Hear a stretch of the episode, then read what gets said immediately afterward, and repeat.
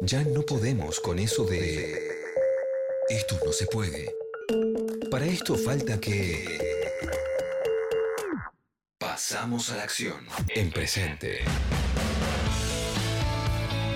Mercedes Pombo, Monse Tolaba, Ana Julia Neise. ¿Qué mundo nos dejaron? 937 Nacional Rock. Y ahora tenemos la entrevista que ya habíamos anunciado con eh, Mauro Fernández. Él se define como un integrante en rebeldía de una especie suicida y después te voy a, te voy a pedir que me expliques eh, qué, significa esto. También es un eh, importante ex miembro de Greenpeace, escribe en el diario ARG y revista Anfibia y es Atlantic Fellow de la London School of Economics. La, Escuela de Economía de London, básicamente. Eh, ¿Cómo estás, Mauro? ¿Todo bien? Hola, ¿cómo estás? Monse, bien. Muchas gracias por la invitación. ¿Me escuchan bien?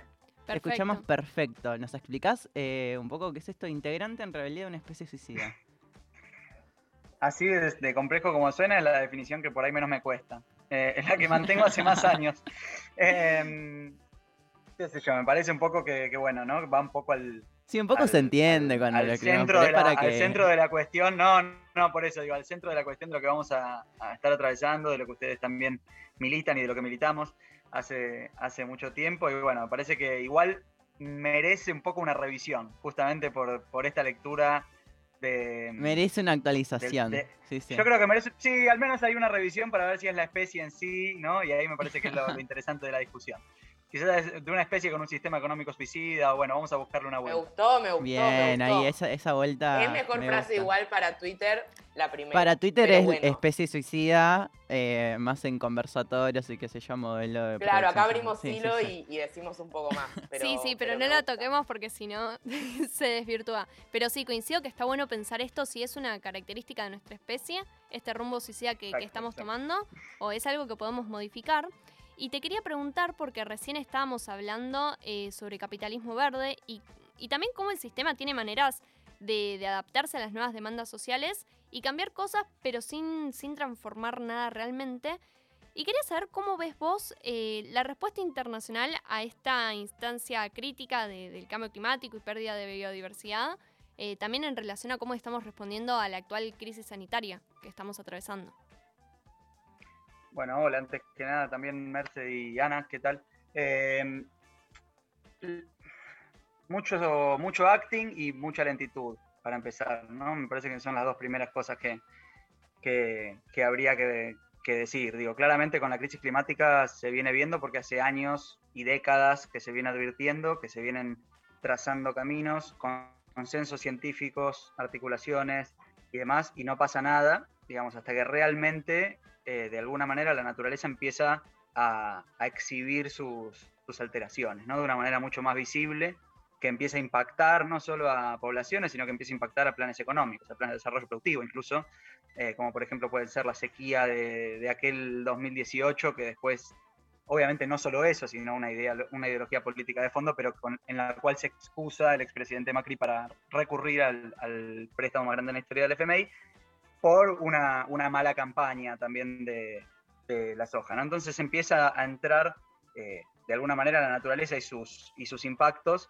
en eh, la agenda porque se empiezan a ver sus costos económicos. Y creo que ahí es donde empieza a, activarse un poquito la, alarma de algunos políticos que empiezan a verlo ya como un problema eh, de billetera. Y entonces cuando empieza a moverse un poco esa, esa discusión para ese lado, creo que se empieza a tomar de otra manera desde lo narrativo, insisto, todavía con muy poca acción concreta. Hay, pero muy poca, y claramente digo, ahí hay un, informe súper interesante para mirar esto, que es el Emissions Gap, que publica UNED todos los años, que claramente lo que te muestra es esa brecha, ¿no? La, brecha de qué están haciendo, qué prometieron y qué hace falta.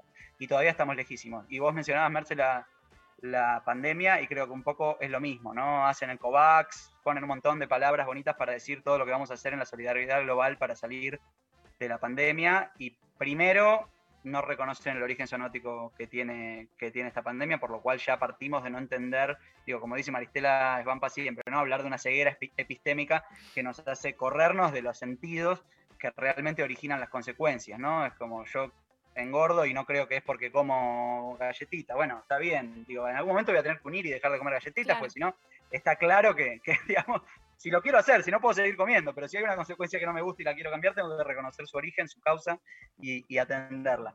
Por otro lado, más allá de esta ceguera epistémica, me parece que sí está esta hipocresía de hablar de una solución universal mientras se sigue eh, se siguen manteniendo los privilegios principalmente de las empresas productoras de, las vacunas, más que nada de las grandes farmacéuticas y de los países que han concentrado la mayor cantidad de, dosis y donde hoy ya están empezando a plantear otorgar y dar una tercera dosis como refuerzo cuando todavía hay una enorme proporción de la población mundial que no recibió ni una, pero ahora es una cuestión de Estado dar una tercera dosis en ciertos países del norte. Entonces se repiten los mismos patrones y creo que eso es lo que está bueno que traigas como comparación porque de alguna manera la pandemia nos pone eh, una alerta de todos los días, nos muestra los muertos todos los días, con un nivel de alarmismo y de catastrofismo que tampoco está bueno, ¿no? Porque, por un lado también causa muchísima ansiedad y causa muchísimo no saber qué hacer y un agotamiento y un estrés que te saca de las noticias para ir a ver eh, boludeces en el celular, ¿no? Digo, porque la verdad que querés despejar la cabeza de tanta, de tanta, de tanta tragedia. Pero por otro lado es una, es una catástrofe que se está contando día a día en tiempo real. La crisis climática no. De vuelta, no se vinculan. Eh, lavarte las manos, ponerte un barbijo, tomar distancia, pero no se dice frenar los combustibles fósiles, reformar el modelo agroalimentario y, redistribuir mejor la riqueza. No sé, digamos, son, por ahí son tres puntos clave como si fueran esas tres soluciones. Entonces, ese paralelismo está bueno para mirar cómo se aborda una crisis y que las indicaciones tienen que ser sencillas, tienen que ser claras y que las tenemos que seguir. Después, nada, la política, ¿no? Que me parece que es donde, en, muchos sentidos, ofrece algunas soluciones y en otros juega absolutamente para el otro lado, negando las consecuencias, las causas, perdón, de este tipo de problemas o incluso confundiendo e incluso generando todavía mayores inequidades de las que ya existían cuando empezaron eh, situaciones como estas, tanto de la pandemia como la crisis ecológica y climática. Totalmente. Estamos hablando con Mauro Fernández. Yo soy Anita, Mauro, te saludo y te quería preguntar también en relación a esto que decís que me parece clave de, bueno, cuando se empiezan a ver las verdaderas consecuencias en términos de los desastres que estamos viendo también, obviamente mucho más los vemos en el norte global porque también los medios de comunicación apuntan muchísimo más ahí, pero cuando vemos, no sé, las imágenes de Nueva York, de las olas de calor en su momento en Canadá y Estados Unidos, de las inundaciones, pareciera que decís como, bueno, ¿qué onda esta COP, esta conferencia de las partes, esta instancia internacional que va a haber este año? Como, ¿cuál va a ser el sesgo de dar respuesta además con un gobierno demócrata en Estados Unidos? Y también en ese sentido, algo que dice un compañero y me parece interesante para retomar lo que decía Mercedes, hasta qué punto no va a ser como una especie de competencia a ver quién se queda con los márgenes de ganancia que implica la gran inversión que es esta transformación y hasta qué punto sí se va a hacer con esos criterios de transición justa, como va a ser una nueva, un nuevo negocio la transición, si querés, energética y no tanto socioecológica, o pensás que hay expectativa de un cambio más profundo, discusiones más de fondo eh, de cara a esta COP que va a pasar en noviembre? Y la COP es, bueno, a mí las cumbres de cambio climático de Naciones Unidas me generan sensaciones encontradas. Digamos, por un lado, digamos, marcan un, ritmo de progreso súper lento, digamos, hay muchísima burocracia involucrada, son históricamente desiguales. Esta se la remarca como una particularmente desigual, más allá de que digan lo contrario, como decían hace un rato más al principio del programa, pero digo, eh, más allá de lo que digan, históricamente fueron desiguales, porque históricamente los países del sur global tuvieron menor acceso, al menos desde la sociedad civil, para presionar a los líderes políticos, para exponer sus sus problemáticas, digamos, en esas cumbres. Entonces, claramente siempre estuvo concentrada por los más poderosos, ¿no? Y eso también ves cómo funciona la sociedad, la, sociedad civil y tratás de abrir todo lo posible, pero siempre están los, principales 5, 6, 7 logos. Y después lo demás, bueno, se trata de incluirlos, pero digamos, hay, hay, dinámicas de poder que funcionan siempre de una u otra manera, incluso en aquellos que tienen la voluntad de hacerlo. Entonces, la, inequidad en esas cumbres siempre está y, el, y el, y esta histórica discusión sobre los brackets y lo que lleva a dar una discusión sobre las palabritas que se ponen entre, entre paréntesis y, quizás o entre corchetes y quizás toman dos años resolver si es una palabra o la otra, pero por otro lado refuerza un cierto rol de que así es el multilateralismo y nos puede gustar poco, pero el multilateralismo y la diplomacia de alguna manera eh, es mejor que la imposición y que el, que el camino unilateral, ¿no? Y creo que eso lo marcó más claramente lo que fue el camino que emprendió Estados Unidos bajo la presidencia de Donald Trump, o Brasil con Bolsonaro, digo, los que se salen de esa mesa de negociación porque no les gusta, digo, y esto creo que también apunta a algo que estaban eh, mencionando cuando terminaba la sección de, bueno, la, introducción de Mercedes sobre el capitalismo verde. Eh, nos puede no gustar, hay un montón de contradicciones, nos parecen desiguales, todo lo que queramos, digamos. Y el mundo es un poco eso, ¿no? También me parece que es un mundo desigual, es un mundo que no reacciona realmente con empatía a las transformaciones que son necesarias.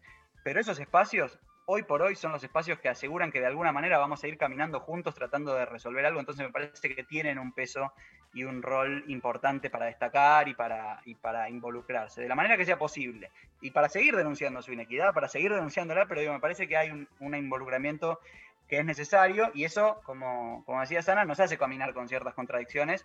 Eh, más que nada con esto de, bueno, ¿qué es esa transición y cuáles son esas transiciones? Que me gusta también plantearlas en plural, porque no es solo la transición energética, eh, quizás esa es la gran transición que se va a ver a nivel global y que va a ser quizás la nueva revolución industrial porque va a venir de la mano de cambiar todo el sistema de producción energética, principalmente en el norte, donde se han industrializado en función de esto, ¿no? De extraer recursos naturales también en su territorio, pero básicamente en el sur, digo, o bienes comunes, digámosle, para empezar a refrescar y darle un, un refresh a mi, a mi, también a mi modo de nombrar, digo, porque, porque estamos hablando de, eh, de que hubo una, histórica expropiación desde la colonia en adelante, y no solo la de América Latina, sino también en India, por parte del anfitrión de esta cumbre. Digo, ¿y qué tanto van a discutir el colonialismo y esas matrices de extracción de recursos naturales para industrializarse, como se ha industrializado el Reino Unido, por ejemplo? ¿Y qué tanto ahora la, la revolución en el transporte que va a ser Europa o Estados Unidos, que en 15 años, en 10 años van a dejar de comercializar, o en 15 años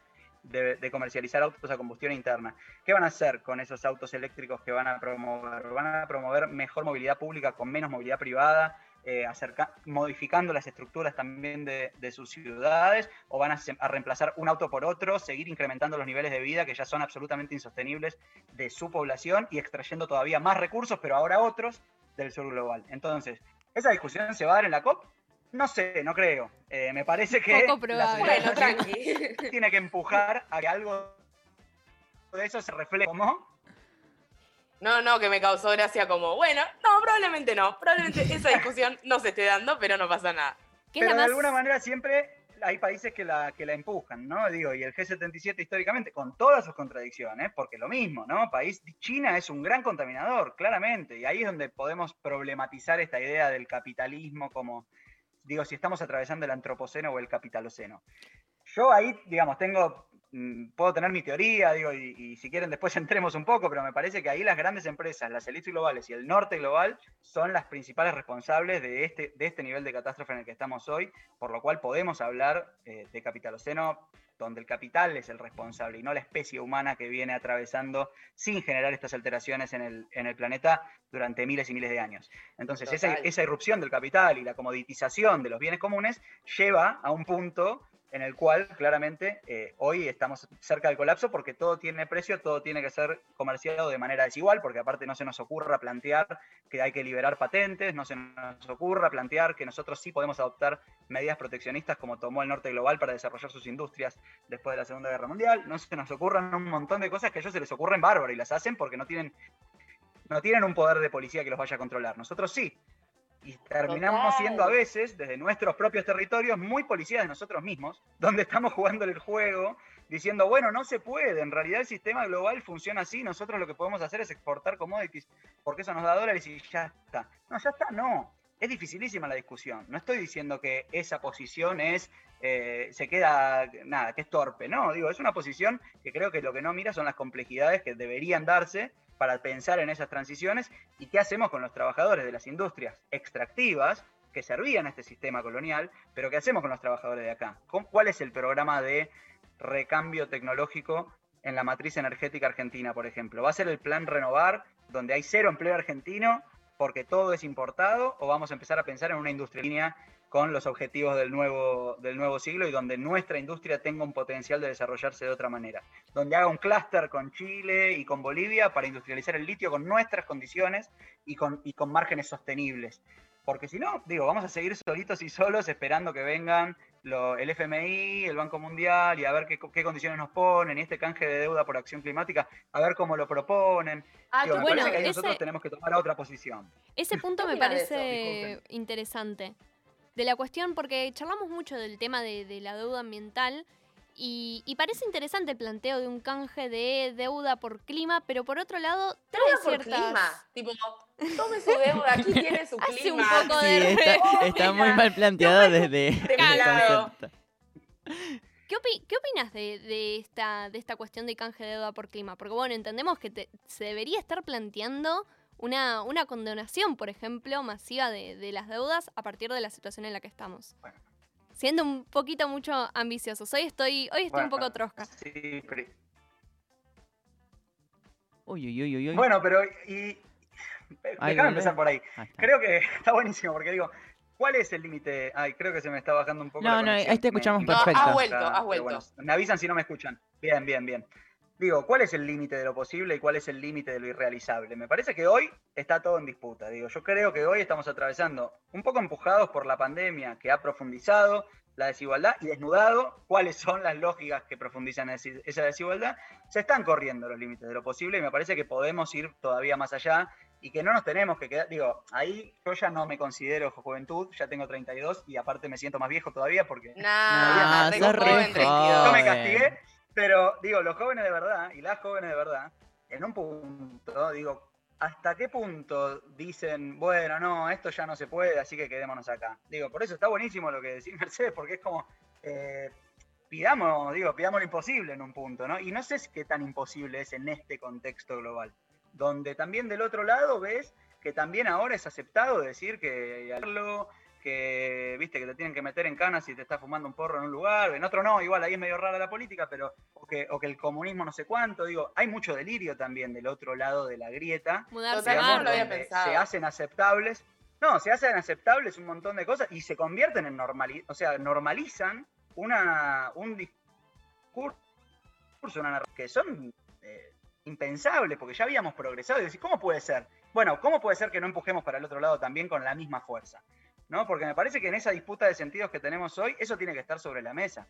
Esto de plantear una, una suspensión, vuelvo al, mismo ejemplo de la, de OMC, plantear una suspensión en la, en, la, en la propiedad intelectual, en otro momento por ahí era, bueno, no, muchachos, están planteando un delirio, y ahora estuvo casi todo el mundo de acuerdo, digo, salvo los mismos de siempre, ¿no? Los sospechosos de siempre que obviamente van a defender sus privilegios, pero tenemos que empujar para correr esos privilegios y para señalarlos cada vez más visiblemente para que por lo menos queden expuestos. Y vuelvo ahí a lo anterior, porque no me quiero ir solo por esto de correr los límites de lo posible, que para mí hoy es fundamental pensarlo desde ese lugar. Eh, sí, claramente el título es mega posmoderno, ¿no? Tome su clima, eh, tome, digo, este, este cambio de deuda por clima es la nada misma, pero sí me parece que por lo menos pone sobre la mesa eh, una discusión que tiene que ver con esto de no pensar solamente en la extracción y exportación de commodities porque hacen falta dólares porque hay que pagar las deudas, ¿no? Pues si no ese discurso ya está, ya quedó ahí. Entonces, ¿por qué? Digamos, ¿y para qué? Y esto, Ana, vos lo vas a saber mucho mejor que yo. Pero digo, eh, ¿para qué necesitamos dólares? Yo me imagino que hay un montón de razones, eh, desde, no desde el rol de, o sea, no soy economista, así que vos lo sabés, pero digo, en principio las tres primeras cosas que se me vienen a la cabeza sí es garantizar, eh, digamos, pago de deudas, digo, esto también bajado, no digo solo porque lo haya eh, pensado, sino por lecturas, más que nada de Jason Hickel, que a mí me interesa mucho cómo, cómo plantea él esta, esta lógica, pero para pago de deudas, para garantizar eh, alimentos y para garantizar energía para la población. Que si producís en forma autónoma, si tenés soberanía energética, si tenés soberanía alimentaria y si no estás endeudado con el exterior, y acá podemos entrar en también la discusión de la semana o de esta semana sobre la deuda en pesos y la deuda en dólares, que claramente no son lo mismo, claramente no son lo mismo, porque una cuestión tiene que ver con una emisión también y con una con garantizar derechos que terminan yendo al bolsillo de la gente que re- reactivan el consumo y que de alguna manera pueden proveer algo bueno, distinto a nos vamos a endeudar con un organismo multilateral de crédito que solamente nos va a exigir sin ningún tipo de consideración. Entonces, eh, digo, me parece que pone sobre la mesa esta discusión, pero todavía no hay ninguna claridad de qué es lo que va a hacer el FMI. ¿Qué ahora, el FMI, con su histórico carácter intervencionista, ¿nos va a decir cuáles son las medidas que tenemos que hacer para, para que nos permitan canjear? ¿Nos va a decir que tenemos que extraer litio porque es verde? Un Sí, que le compremos digo, a fuera de otros los la tecnología. O que le Total. compremos a otros la tecnología. ¿Qué variable va a incorporar? ¿Y por qué tenemos que creer en el FMI cuando el FMI, digo, desde ya podemos mirar, no digo solo por una cuestión histórica, que claramente, eh, por una cuestión histórica y de su rol y de los, de los sistemas de ajuste estructural, etcétera, sino también de su composición. Miremos su composición y sepamos quiénes votan, quiénes, quiénes vetan y ya está, ya sabemos quién es el FMI. Entonces digo, ¿a quién le estamos confiriendo el poder de que nos digan cuál es el clima que nosotros tenemos que aportar? Creo que ahí nosotros tenemos que hacer esa transición sin depender directamente y por eso el camino para mí es una condonación mucho más que ese canje y es un planteo que creo que se tiene que hacer no solo de Argentina. Argentina tiene este caso histórico y emblemático de tener, haber tenido el préstamo eh, más grande de la historia del FMI, conjuntamente con una evidencia abismal de, lo, de que sirvió para la fuga de, capitales y que no dejó nada en el país, ¿no? Sumado a eso. Pero con ese caso emblemático, me parece que hay una, hay una posición de plantear un caso común con otros países del sur global que han sufrido las consecuencias del extractivismo para alimentar el nivel de vida del norte y plantear en forma conjunta y no en forma individual, donde Latinoamérica puede tener un rol todavía más pesado, digo, porque es el sur global, pero Latinoamérica en particular, podría alinearse en un planteo de condenación de deuda porque no tenemos por qué pagar una deuda cuando somos acreedores de la otra, cuando somos acreedores de la deuda ecológica. Igual ahí planteémonos un montón de preguntas más, digo, porque no, quiero seguir monopolizando, pero digo, es me parece que ahí también... Es la idea de la entrevista. No, pero está buenísimo el intercambio, digo, y ahí me parece que, Argentina también tiene un, rol que, una, discusión que darse, porque de vuelta, a mí no, me gusta mirar los países solo por su nombrecito, como hacen con, ah, China contamina un montón. Sí, China contamina un montón, por supuesto, y tiene una cantidad de centrales de carbón abismal, y el aire, la calidad del aire es, es un desastre, y podemos mirar un montón de, de cuestiones. Ahora, ¿cuál es la emisión per cápita de China, que tiene a casi un sexto de la población global dentro de ese país? Argentina, en ese caso, tiene unas emisiones per cápita altas. Entonces, cada argentino consume un montón o emite un montón de gases de efecto invernadero, casi equivalente a niveles per cápita europeos. Y cuando miras per cápita, volvemos a esto mismo de decir, ¿qué queremos todos? ¿Consumir como un estadounidense? Porque de esa manera todos nos consideramos lo suficientemente desarrolladas, desarrollados y, y, felices. O sea, de alguna manera emitir más nos va a dar mayor felicidad. Digamos, ese es el planteo. Queremos estar todos en esos niveles insostenibles de vida o podemos pensar en una redistribución de otro modo. Podemos pensar en que se pague más por, por, trabajar menos, o lo mismo, por lo menos, ¿no? Esta discusión que se da sobre la reducción de la jornada laboral, sobre pensar en un, salario universal básico. ¿Por qué existir no vale tanto como dejar de existir? ¿Por qué esa mirada eh, necropolítica de no, no, yo no te puedo dar algo, y ahí entran, entran los planeros en la discusión, ¿no? ¿Y por qué Paolo Roca no es un petroplanero porque cobra subsidios para sacar, eh, para hacer fracking y hacer temblar Sausal Bonito? Y son planeros los que cobran un plan para existir, para poder vivir, ¿no? Me parece que hay un montón de discusiones que son profundas y que de vuelta son las discusiones complejas que para mí, que ustedes las dan, te digo, a nivel político, a nivel, eh, a nivel eh, jerarquías, digo, de puestos directivos, en, ministerios, me parece que hay que promoverlo todavía más. Por ahí un poquito el Ministerio de Ambiente la empezó a dar, por ahí un poquito algún otro, eh, pero, pero donde está ahí el corazón productivo, me parece que está faltando, está yendo un poquito para atrás. Falta, falta. Me mata porque Mauro es literalmente nosotras, o sea, conectado a 2.20, a las 10 de la mañana te tocó la deuda en pesos, la necropolítica, tipo, me encanta, me encanta. Muy tu mismo mood en este programa. Em, y ya para ir cerrando, para cerrar con algo tranqui, filosófico, para como transmitir una buena vibra a las personas que nos escuchan, que por ahí están en un mood relajado, hoy sábado de la mañana empieza el fin de. Quería preguntarte, en este contexto en donde se generan tantas narrativas apocalípticas, en donde a veces parece que, bueno, ya está, no hay nada para hacer, ¿qué son las cosas que a vos personalmente te generan como esa fortaleza para seguir empujando para estas causas? ¿En donde ves que decís, che, loco, acá hay algo que está pasando que me genera como una expectativa de que hay que seguir empujando porque algo se puede transformar. Para mí, en ese sentido, bueno, mucho tiene que ver con, con, las juventudes globales a las que yo no les tenía confianza en el primer momento. O sea, ah, soy totalmente honesto. No, perdón, pero te digo, lo tengo que decir ante ustedes más que ante nadie, pero no por, por ustedes porque no existía Jóvenes por el Clima, porque cuando empezaba el movimiento Fridays for Future, cuando Greta hizo una huelga, yo que nada, yo había empezado a, trabajar en Greenpeace y, a militar estos temas más que nada cuando tenía 18 años y había visto un montón de intentos que habían quedado ahí y de repente, uy, bueno, no, qué bueno lo que está haciendo esta chica Greta, pero bueno, cuánta bola le vamos a dar acá en Argentina, ¿no? Y me parece que ahí ustedes eh, y el movimiento, no solo ustedes tres, pero digo el movimiento, Jóvenes por el Clima y, otras juventudes que también eh, empezaron a plantear estas discusiones, eh, se articularon también con un momento de cambio global que está cuestionando el sistema eh, así de, arriba hacia abajo, ¿no? en todo sentido, dominante, desde lo patriarcal, desde lo colonial, desde lo extractivista. Y me parece que terminó de aunar una nueva manera de contar eh, qué es este problema que estamos atravesando y que no es un problema de ricos que, bueno, como ya está y no tenemos más, ya no tenemos necesidades básicas a nivel alimentario, tenemos, ahora podemos pensar en el bienestar de, otro, de un animal o, de un, o del planeta.